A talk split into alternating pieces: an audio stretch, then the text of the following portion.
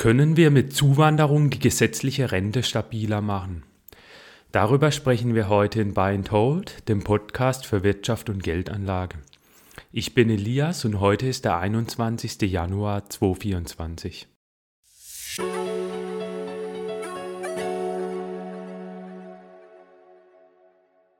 Heute geht es um die Auswirkung von Zuwanderung auf die Rente. Es ist dazu eine neue Studie von dem Ökonomen Bernd Raffelhüschen erschienen. Die werde ich zuerst kurz vorstellen.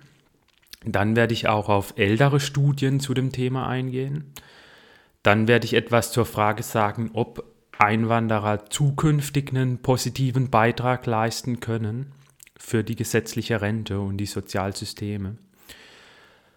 Und im Fazit werde ich dann nochmal sagen, was das generell für die Rente und für Anleger bedeutet. Von Politikern und Journalisten wird ja oft behauptet, dass Zuwanderung die gesetzliche Rente stabiler machen kann. Etwas sagte Olaf Scholz im Sommer 2023. Damit wir eine gute Zukunft haben, damit unser Arbeitsmarkt funktioniert, damit unsere Wirtschaft wächst, werden wir gute Fachkräfte, Arbeitskräfte von außerhalb Deutschlands brauchen. Sonst sind die Renten nicht sicher. Und das muss man und darf man dann auch in Deutschland und überall sagen und muss sich dem Streit stellen. Also immer wieder wird es ja auch von anderen so ähnlich behauptet oder zumindest suggeriert, dass man durch die Zuwanderung eben tatsächlich die Rente stabiler machen kann, da eben dann die Zuwanderer auch in die Rente einzahlen und dadurch dann eben mehr Geld in den Rentenkassen ist. Der Bernd Raffelhüschen hat sich nun dieser Frage in einer neuen Studie gewidmet. Er hat eben geguckt, ob das tatsächlich so ist, dass Zuwanderung hier die Rentenkassen und überhaupt unsere Staatsfinanzen stabilisieren. Und ja, seine Studie wirft Zweifel daran auf. Raffelhüschen ist VWL-Professor an der Uni Freiburg und er gilt so allgemein als der Rentenpapst, als der Rentenexperte, weil er sich dazu immer wieder in den Medien äußert und auch dazu vielfach Studien erstellt, in denen er eben berechnet, wie gut die gesetzliche Rente finanziert ist. Er verwendet dazu eine Technik, die nennt sich Generationenbilanzierung. Bei dieser Methode wird eben geguckt, wie viel Steuern die Leute über ihr gesamtes Berufsleben an den Staat bezahlen und wie viel sie dann gleichzeitig über Rente, Gesundheitsausgaben und ähm, andere Staatsausgaben, wie zum Beispiel Verteidigung und so weiter, wieder aus dem System nehmen. Und es wird dann eben geguckt, ob die Staatsfinanzen wirklich nachhaltig aufgestellt sind, ob wirklich so viel einbezahlt wird, wie herausgenommen wird. Und man kann mit dieser Technik dann auch gucken, wer wie viel einzahlt, ob zum Beispiel Deutsche mehr einzahlen oder Ausländer mehr einzahlen. Man verwendet da eben Daten darüber, wie hoch die Einkommen von einzelnen Gruppen sind und kann dann eben hier Schätzungen treffen. Und Raffelhüschen hat so eine Generationenbilanzierung eben in einer aktuellen Studie gemacht namens ehrbarer Staat, Fokus Migration zur fiskalischen Bilanz der Zuwanderung. Und in dieser Studie hat Raffelhüschen eben Zuwanderer mit, ein, mit Einheimischen verglichen und geguckt, ähm, ja, wer wie viel in das System einzahlt und wie viel dann rausnimmt. Und zwar ist er, hat er da als Grundlage geguckt, wie viel ein typischer Ausländer in, an Steuern und so weiter in Deutschland zahlt, ein typischer Zuwanderer, und wie viel ein Einheimischer, also ein deutscher Staatsbürger, an Steuern pro Kopf zahlt. Und er hat dann gleichzeitig auch angenommen, dass hier es sechs Jahre dauert, bis diese Zuwanderer voll integriert sind. Also danach zahlen diese Zuwanderer dann genauso viele Steuern pro Kopf wie die bereits hier lebenden Auswanderer. Er hat außerdem angenommen, dass ähm, ab 2023 und dann auch langfristig in Zukunft insgesamt pro Jahr 293.000 Menschen mehr einwandern als das auswandern. Also er ist von 293.000 Nettozuwanderern ausgegangen. Und das Ergebnis war dann in einem Referenzszenario, in dem die Migration so weitergeht wie bisher bei diesen, mit diesen 293.000, da betrug die Nachhaltigkeitslücke 497 Prozent des BIP.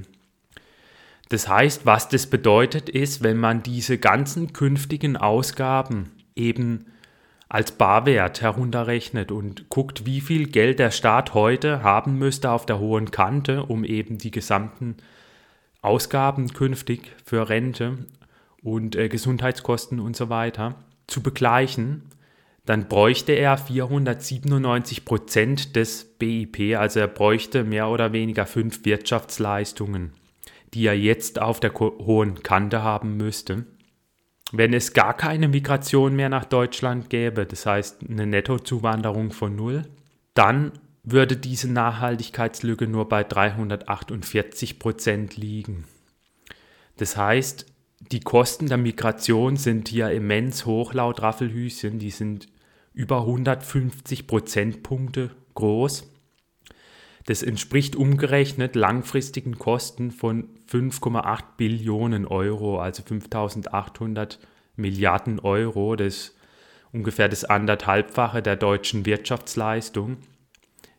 Raffelhüschen hat dann die Annahmen auch noch variiert. Er ist zum Beispiel dann einmal davon ausgegangen, dass mehr gut ausgebildete einwandern oder dass sich die Einwanderer besser qualifizieren in Deutschland, die anfangs mit einer geringeren äh, Qualifikation nach Deutschland kommen. Und das Ergebnis war dennoch immer, dass die Einwanderung dann die Staatsfinanzen verschlechtert hat.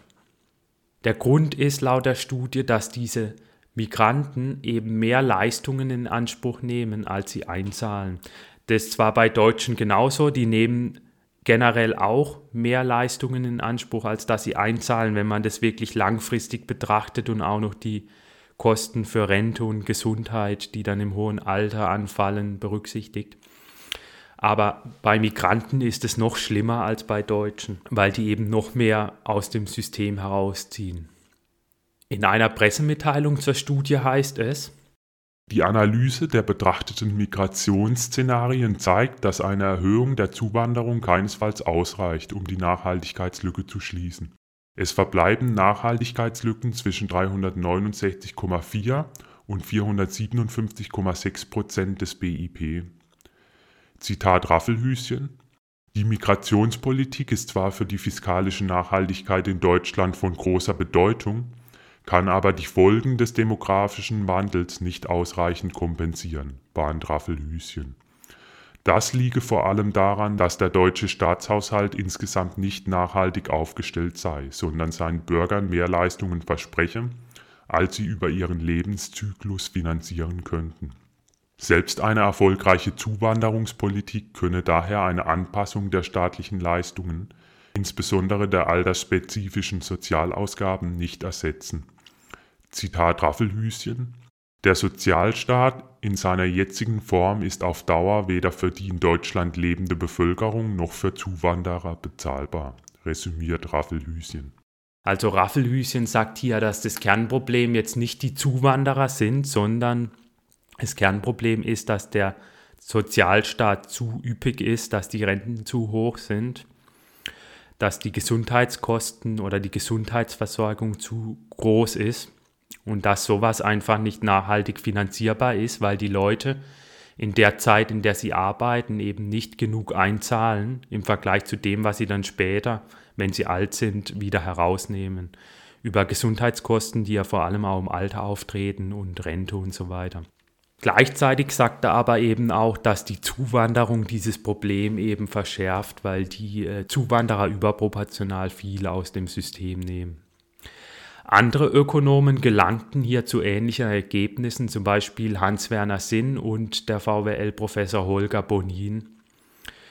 Holger Bonin erstellte bereits im Jahr 2014 eine Generationenbilanzierung, eine Studie, also er machte das gleiche in der Studie wie Raffelhüschen.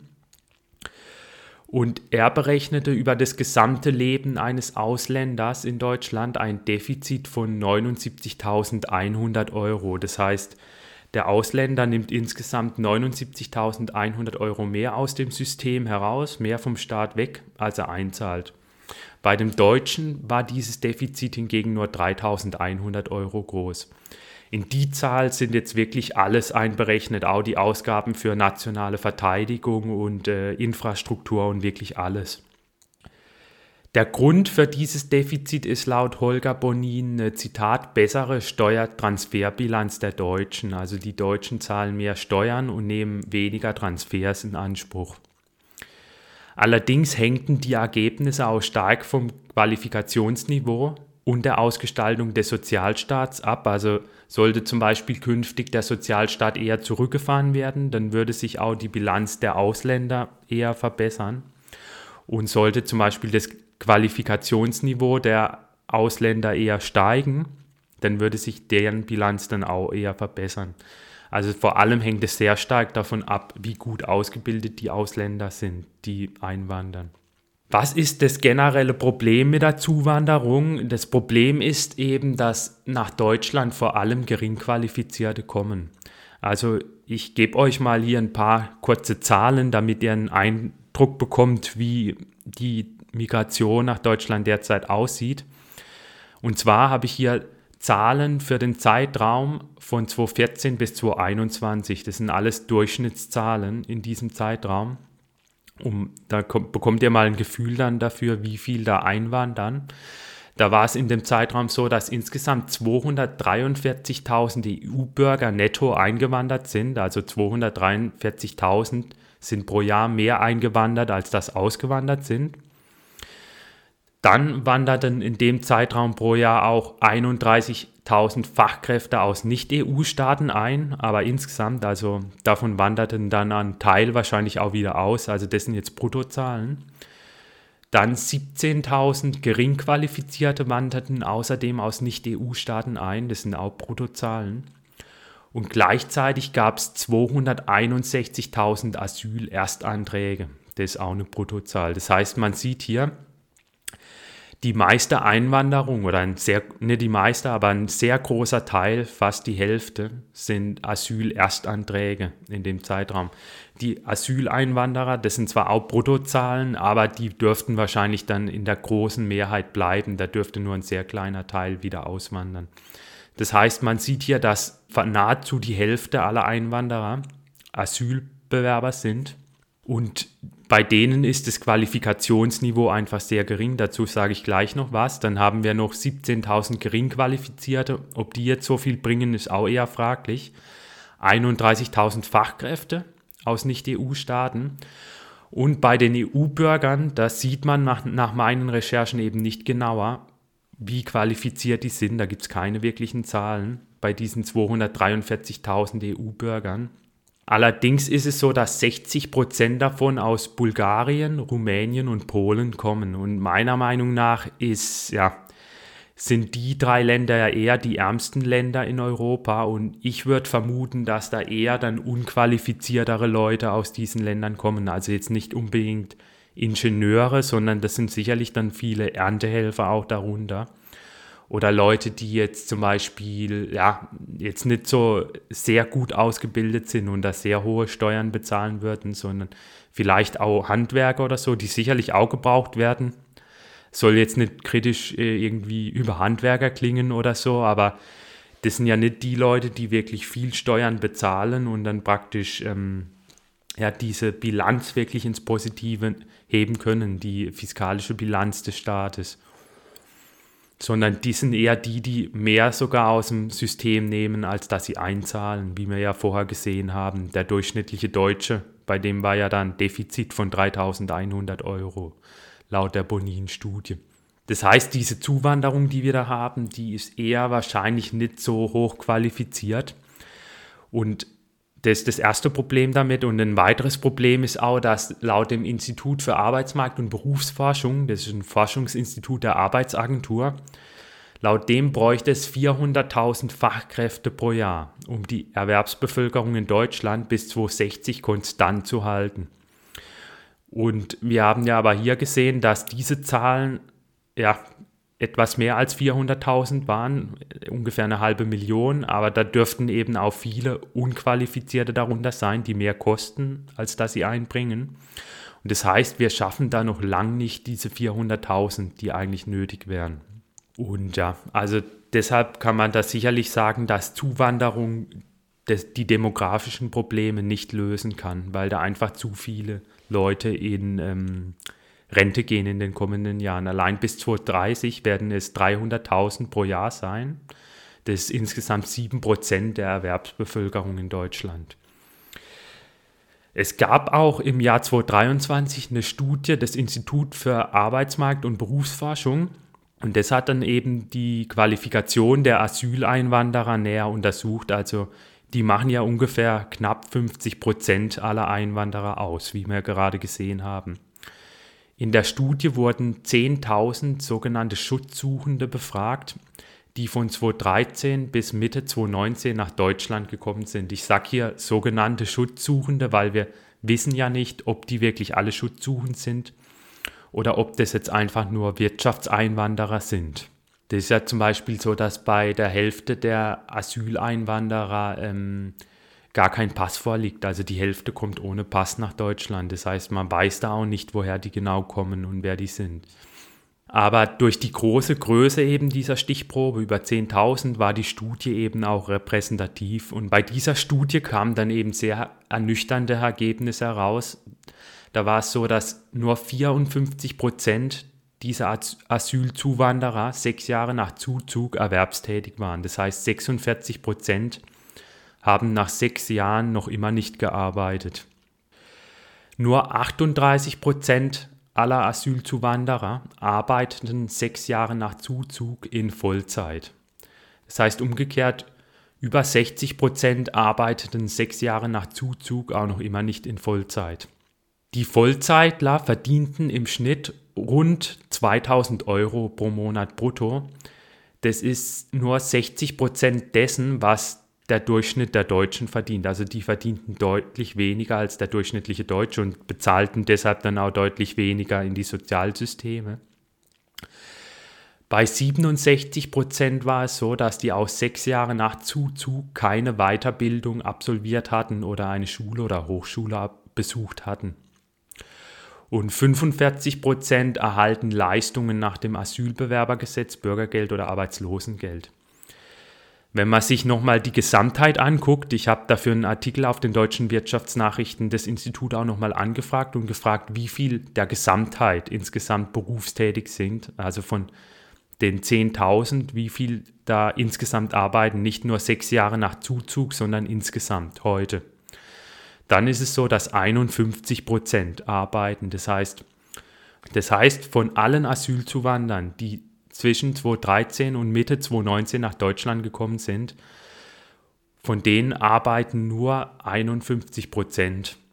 Also das heißt, 49 Prozent arbeiten noch immer nicht und in der Zeit dürften sicherlich weit über zwei Millionen nach Deutschland gekommen sein. Das heißt, eine Million arbeitet auch weiterhin nicht. Also ich glaube, dass hier auch direkt klar wird, dass das sich eigentlich nicht rechnen kann, damit diese Einwanderer tatsächlich einen positiven Beitrag leisten können, müssten die ja zumindest mal so viel wie der durchschnittliche Deutsche verdienen.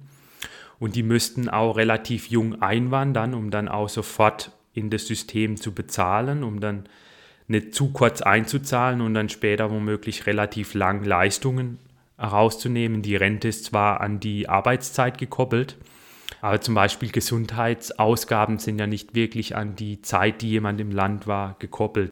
Was zudem in diesen Zahlen auch gar nicht enthalten ist, ist die höhere Kriminalität. Man sieht an der polizeilichen Kriminalstatistik, dass Ausländer in Deutschland überproportional häufig Straftaten begehen.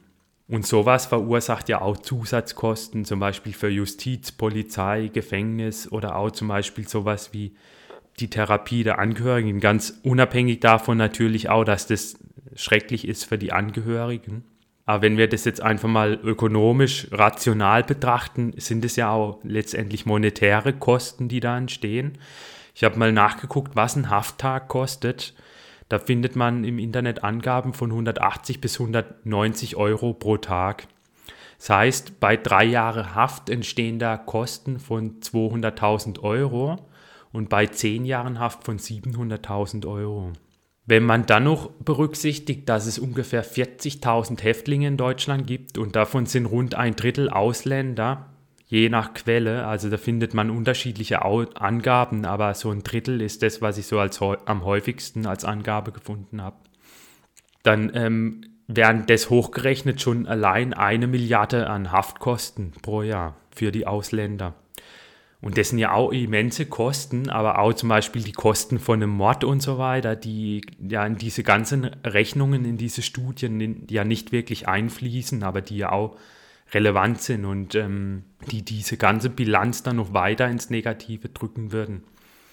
So, jetzt noch ein paar Worte zum Schluss, ob sich das künftig bessern könnte, ob zum Beispiel künftig ähm, ja, da vielleicht besser ausgebildete Ausländer dann äh, einwandern und wir dann ähm, diese Bilanz verbessern können und da tatsächlich einen positiven Beitrag erzielen mit der Zuwanderung. Also ich halte es eher für unwahrscheinlich. Das Problem ist, dass Deutschland für gut ausgebildete Einwanderer wenig attraktiv ist.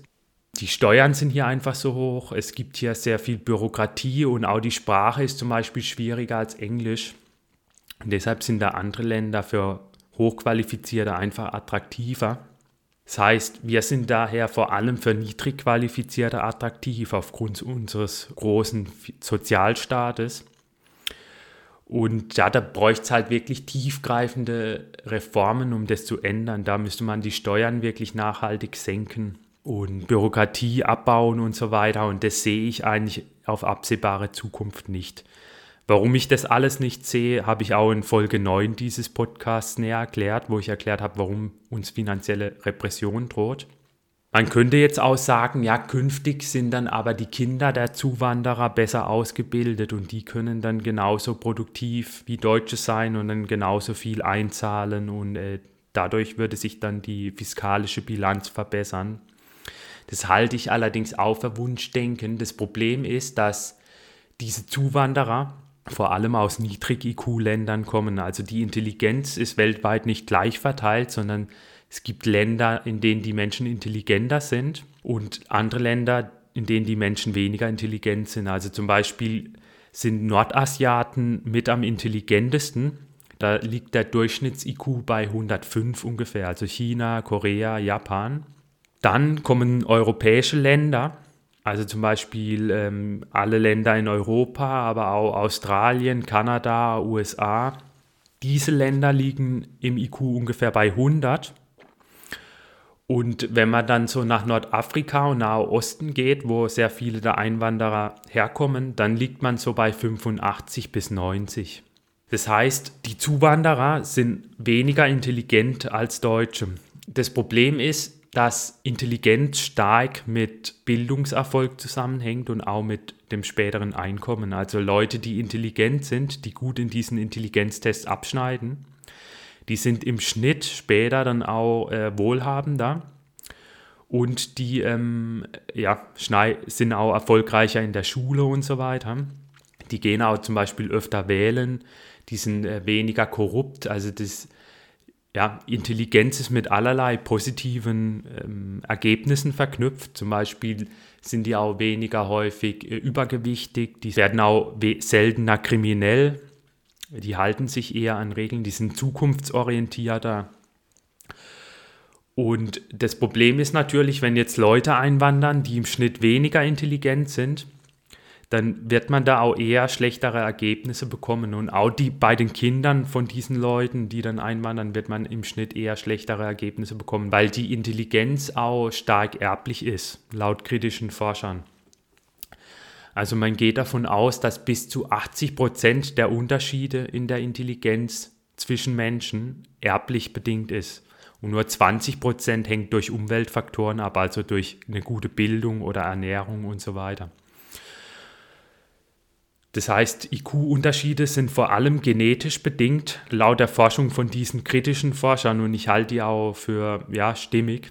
Und deshalb wird man da zum Beispiel durch Bildung auch nur begrenzt diese Ausländer auf das Niveau der Deutschen bekommen, diese Zuwanderer. Sondern die werden wahrscheinlich immer schlechter abschneiden, immer geringere Einkommen erzielen als die Deutschen und ja. Also noch kurz als Erklärung vielleicht, um diese IQ-Zahlen besser einordnen zu können. Ein IQ-Unterschied von 15 Punkten ist der Unterschied zwischen einem Hochschulprofessor und einem normalen Ingenieur oder einem normalen Gymnasiallehrer. Beziehungsweise der Unterschied zwischen einem Gymnasiallehrer und einem Polizisten. Oder zwischen einem Polizisten und einer normalen Security-Wache, die vielleicht vor einer Diskothek steht. Also 15 IQ-Punkte sind schon ein enormer Unterschied. Deshalb ist es eben sehr relevant und deshalb glaube ich eben auch, dass durch Bildung da wenig wettzumachen ist. Das sagt im Übrigen auch der Professor Heiner Rindermann ähnlich. Ich werde da mal einen Fokusartikel von ihm verlinken aus dem Jahr 2015. Da berichtet er auch von einer Studie, wo man eben auch Asylbewerber in Deutschland untersucht hat aus dem Nahen Osten die, glaube ich, sogar eine Hochschulbildung hatten, wenn ich mich richtig erinnere. Und das Ergebnis war dann, dass die einen IQ von 93 hatten, also auch relativ gering. Und ja, Rindermann sagt dann eben auch in dem Artikel, dass diese geringere Intelligenz eben dazu führen wird, dass äh, künftig dann eben diese Zuwanderer mehr Sozialleistungen als die Deutschen in Anspruch nehmen und auch eher weniger einzahlen und auch sonst eher nachteilige Ergebnisse zu erwarten sind, wie zum Beispiel geringere Wahlbeteiligung und dieser Artikel von Rindermann hat dann natürlich auch zu einem Aufschrei geführt, ähnlich wie bei Thilo Sarrazin, der diese Punkte ja auch schon in seinem Buch Deutschland schafft sich ab im Jahr 2011 ausgeführt hat. Aber ja, meiner Beobachtung nach wird da eigentlich nie wirklich in der Sache argumentiert, sondern es wird dann halt immer den Leuten irgendwie Ausländerfeindlichkeit unterstellt oder ja, irgendwelche Ressentiments. Und ja, was halt schade ist, finde ich, denn ich glaube, dass diese Punkte letztendlich wirklich der Wahrheit entsprechen. Also halten wir mal als Fazit fest, ich glaube, dass diese Einwanderungspolitik im Grunde zum Scheitern verurteilt ist. Und je länger sie eigentlich fortdauert, desto höher ist auch die Belastung für die Rente. Es ist natürlich verständlich, dass diese Leute einwandern und es soll jetzt auch keine ähm, Niedermachung dieser Menschen sein. Also das macht die auch jetzt nicht zu schlechteren Menschen irgendwie, dass die hier vielleicht einen weniger großen Beitrag leisten als jetzt der durchschnittliche einheimische Deutsche.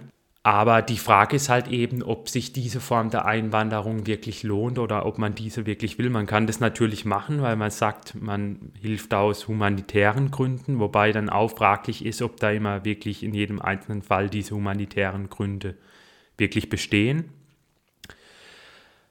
Aber ich glaube, die Schlussfolgerung ist doch schon ziemlich eindeutig, dass ja diese Form der Zuwanderung langfristig nicht wirklich das Rentensystem stützen wird.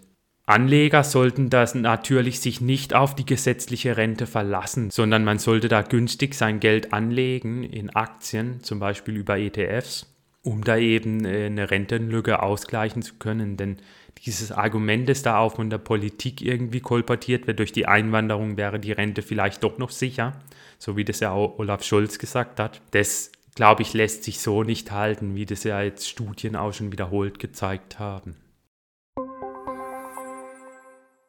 Das war's auch schon mit der heutigen Folge. Falls euch die Folge gefallen hat und ihr künftig auch keine Folgen mehr verpassen wollt, dann abonniert gerne den Kanal.